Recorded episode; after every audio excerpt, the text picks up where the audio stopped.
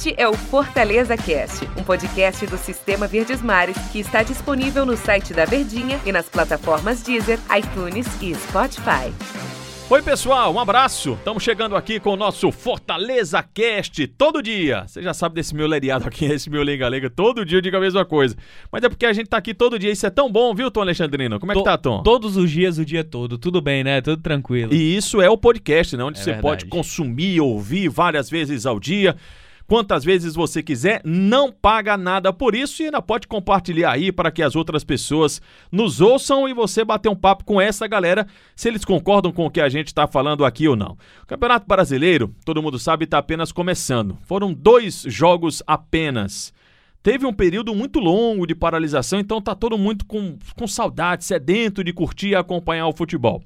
E na mesma proporção, me parece, Tom, uma grande desconfiança das torcidas. E claro que o nosso podcast aqui é com relação ao Fortaleza, e eu tenho percebido muito torcedor do Fortaleza preocupado, outros eh, mais angustiados, alguns mais apocalípticos com relação à Série A do Campeonato Brasileiro. E eu já quero fazer um monte de pergunta aqui pro Tom Alexandre. Eita. Lá vai a primeira. Em dois jogos, seja pro Fortaleza ou por qualquer outra equipe, dá pra você avaliar um time? Não. Essa avaliação Eita, questionário. é não é questionário. A, a opção A, B, ou C. Essa avaliação, aí eu, eu vou, vou, vamos começar a destrinchar mais aqui. Não dá. Mas essa avaliação mais preocupada do torcedor do Fortaleza, ela também não tem o seu momento de razão, embora seja apenas dos jogos, mas é porque não é como um todo. Você não pega também o que aconteceu pela Copa do Nordeste, por exemplo? Eu acho que tudo na vida, é, por mais maluco que pareça, ela sempre haverá razões. Eu, eu posso pensar várias coisas na minha cabeça, eu vou ter razões pra pensar aquilo. Você pode discordar porque você vai ter suas razões pra pens pra pensar o contrário. Mas ao mesmo modo também que eu vejo que existem razões erradas, mas razões impulsionadas pela paixão. O torcedor, ele tem a sua razão da desconfiança. Por quê? Ele olha pro Fortaleza e o Fortaleza é o, retra é o mesmo retrato de equipe, de forma de jogar e praticamente mesmas peças que foram chegaram ao nono lugar dentro do Campeonato Brasileiro. Histórico. O treinador é o mesmo, continuidade. Então, essa é uma razão para a qual o torcedor se preocupa. O que é que o torcedor imaginava, né? A gente pensa desse jeito, por mais que o Rogério já tenha falado, ó, desde quando ele renovou o contrato, vai ser muito difícil a gente repetir os mesmos feitos do ano passado. Mas o torcedor imagina o quê? Sul-Americana, que a gente vai abalar, Campeonato Cearense a gente vai ganhar de novo, Copa do Nordeste a gente vai ganhar de novo, Campeonato Brasileiro a gente vai brigar pro pré-Libertadores. Esse é o pensamento do torcedor. Claro, aquele mais emocionado, aquele que é ao céu e ao inferno através do resultado. Aquele torcedor mais pés no chão, ele consegue entender a realidade, mas mesmo assim não deixa de ter razão. Por quê? Fortaleza, vamos lá, de novo, fazer aquele exercício, né? Bora lá. Fortaleza jogou mal contra o Sport, jogou pior contra o Ceará e conseguiu ainda ser pior contra o Atlético Mineiro. E aí diante do São Paranaense. Eu falei o quê? Mineiro. É Atlético Paranaense. E aí diante do São Paulo não teve é, uma melhora absurda, mas teve uma melhora. Porém, não é uma melhora que abastece a desconfiança que o torcedor traz desde aquela partida contra o esporte pela Copa do Nordeste. E um dos pesos também que atrai esse sentimento ruim do torcedor, imagina só, você ser eliminado pelo seu maior rival numa semifinal de campeonato, é, é, de campeonato regional da Copa do Nordeste e que essa eliminação leva o rival a conquistar o bicampeonato de forma invicta. Então, são situações que agravam, ao mesmo tempo tem um rival no meio do caminho, enfim. Então, Potencializa mesmo. exatamente, aí o torcedor naturalmente ele vai para desconfiança. Pô, o time não é o mesmo. O treinador, não- o treinador não é o mesmo, a continuidade não é a mesma. Então começa as análises. Ah, Rogério tá desgastado. Ah, mas o esquema tá batido. Ah, fulano de tal não tá jogando nada, o time não tá jogando isso, nem assado, enfim. O torcedor ele sempre vai procurar uma válvula para escorar as suas dores, entendeu? Uhum. Mas eu vejo sim que o Fortaleza melhorou, mas não é a melhora significa- significativa que vá trazer o Fortaleza de volta àquela rota. A gente conversava on- ontem, eu acho. Ac- Ou foi antes de ontem, tô confuso aqui. Hum. pro jogo contra o São Paulo. Fortaleza tem condições de vencer o São Paulo? Passou a pergunta para mim. Eu Isso. falei, se demonstrar o mesmo futebol contra o Atlético, não. Se mostrar 60% do que mostrou ano passado, talvez tenha mais possibilidades. Ele não mostrou. Não mostrou os 60. Eu diria que 40. Mas foi uma equipe já melhor. Tá. Mas, mas, mas assim, ainda falta muito. É, não, com certeza. Isso, isso eu concordo contigo. A minha a grande questão que eu fico junto do torcedor, não é que o Tom esteja contra o torcedor, não, vamos explicar isso aqui. Mas eu, eu, eu fico mais próximo do e de entender o que o torcedor está pedindo, não é questão de que está tudo errado, não, não é esse não é esse pensamento. Esse, esse pensamento não compactou. Mas é o seguinte, eu entendo e absorvo a preocupação do torcedor, porque se você tem o mesmo técnico, se você tem as mesmas peças, por que, que você não repete o seu rendimento? Não é a questão só do adversário, não é o que o São Paulo também, o que o São Paulo apresentou, o que o Atlético apresentou, mas você, porque é uma mudança tão esdrúxula da sua forma de jogar. Acho que aí é onde pega o, onde o torcedor fica mais preocupado, Tom. É exatamente isso. E aí a gente vai para a situação de jogo, né? Porque o que a gente tenta trazer aqui para ele, ele que eu falo é o torcedor, a questão da análise, né? Porque a gente está de um outro lado, a gente está no meio, no, em cima do muro que, que separa a fronteira, a paixão do torcedor e a razão do que realmente acontece no futebol. A gente não pode nem estar tá de um lado nem do outro, uhum. porque se a gente for estar tá do lado do torcedor, vai ser muita é, vai ser muito passional e vai estar tá tudo errado, ou então vai estar tá muito bom. Para dentro de campo, ah, não, tem que trabalhar, tá tudo bem, não, não vamos se preocupar. É muito diferente. É, rapaz, é o que o Felipe Alves disse. Exatamente, que de certa forma eu achei um pouco arrogante. Uhum. Então a gente precisa se posicionar em cima do muro para ter a visão dos dois lados e ter uma análise mais equilibrada.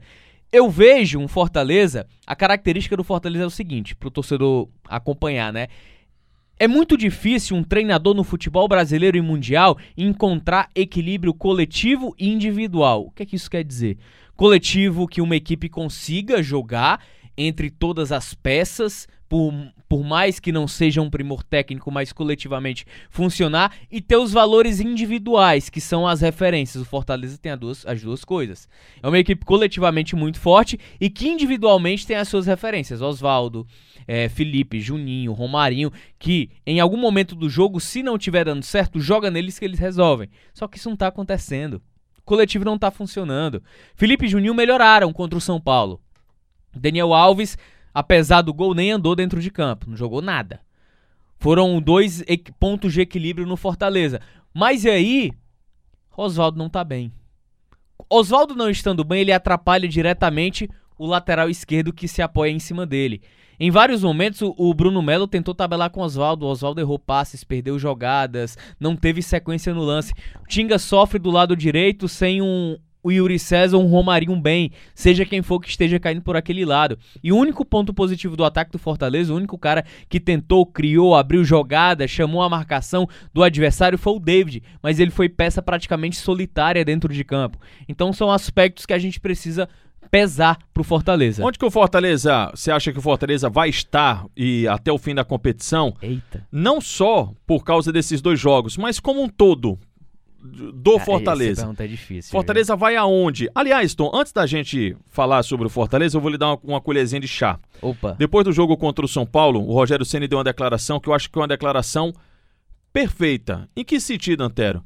No sentido de entender e como ele é uma figura é, de muita notabilidade no time do Fortaleza, é, ele, ele é esse canal para quem sabe o torcedor que é tanto da paixão, compreenda um pouquinho da real o que o Tom falou no comecinho aqui do nosso, do nosso podcast. De que essa temporada ela é muito diferente, embora ano passado tenha sido histórico, mas ano passado foi fora da curva. O Rogério Ceni falou, deu uma declaração muito legal, Tom. Vamos acompanhar aqui. Ó. Não, eu, o, que, o que precisa, eu converso diretamente com o presidente. E vocês têm que entender que o Fortaleza não tem dinheiro como esses outros clubes têm. Fortaleza é o time que tem a menor cota da Série A que recebe menos e se esforça muito para pagar seus atletas e funcionários em dia. Então, assim, não, aqui não se pede um jogador e ele vem no dia seguinte. Aqui não se compra jogador de 4, 5 milhões, 10 milhões, com essa facilidade que muitos times compram. Aqui as coisas não funcionam desse jeito, porque a gente vai buscar jogador em Santa Catarina, a gente vai descobrir um jogador que esteja.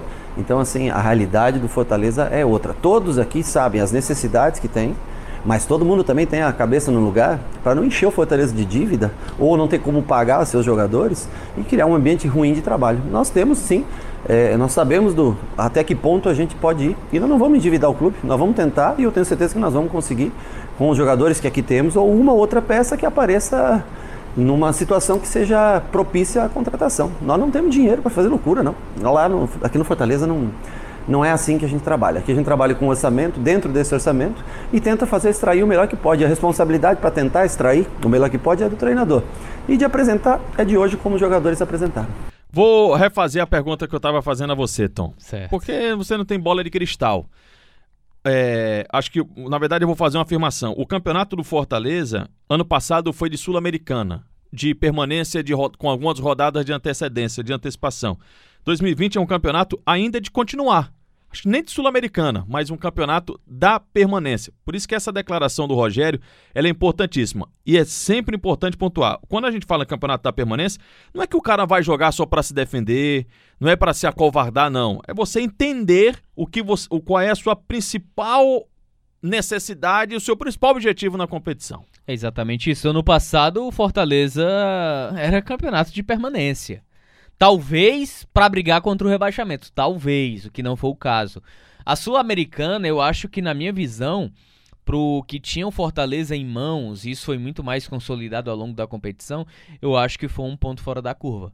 Não era algo esperado, não era algo projetado. Não pelo nono lugar, mas uma Sul-Americana. Uma Sul-Americana, se a gente tivesse em 2019, a gente voltasse no tempo e olhasse naquele momento, cara, se eu te disser que Fortaleza vai chegar em nono na Série A, não só isso, uhum. mas vai chegar a Sul-Americana. Aí ele, não, tá doido, eu acho muito difícil. Eu acho que esse seria o raciocínio. Eu acho que é mais ou menos a situação para esse ano. Não é porque no, o Fortaleza esteve em nono lugar no ano passado, por mais que os jogadores que estiveram no grupo do ano passado tenham um certo amadurecimento técnico em relação à Série A, a gente espera que o desempenho seja o mesmo. O desempenho que eu falo é de colocação. Talvez seja um pouco a menos. Ou como talvez possa até ser da mesma forma.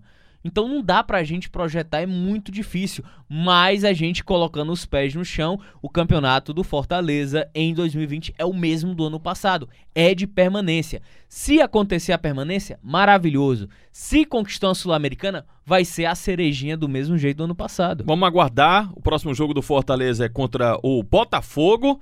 E vamos ver se nesse confronto quente, desculpa o trocadilho, Fortaleza consiga enfim a sua vitória para dar uma tranquilidade, né? Para dizer o seguinte, ó pessoal, tá vendo? O campeonato do o Brasileirão da Série A é assim, é difícil e é equilibrado mesmo. Valeu, Tom, obrigado aí pela companhia. Valeu, valeu, valeu pessoal. Valeu. Obrigado para todo mundo. Como a gente sempre fala, podcast tá todo dia aqui com a Verdinha. Então, até amanhã.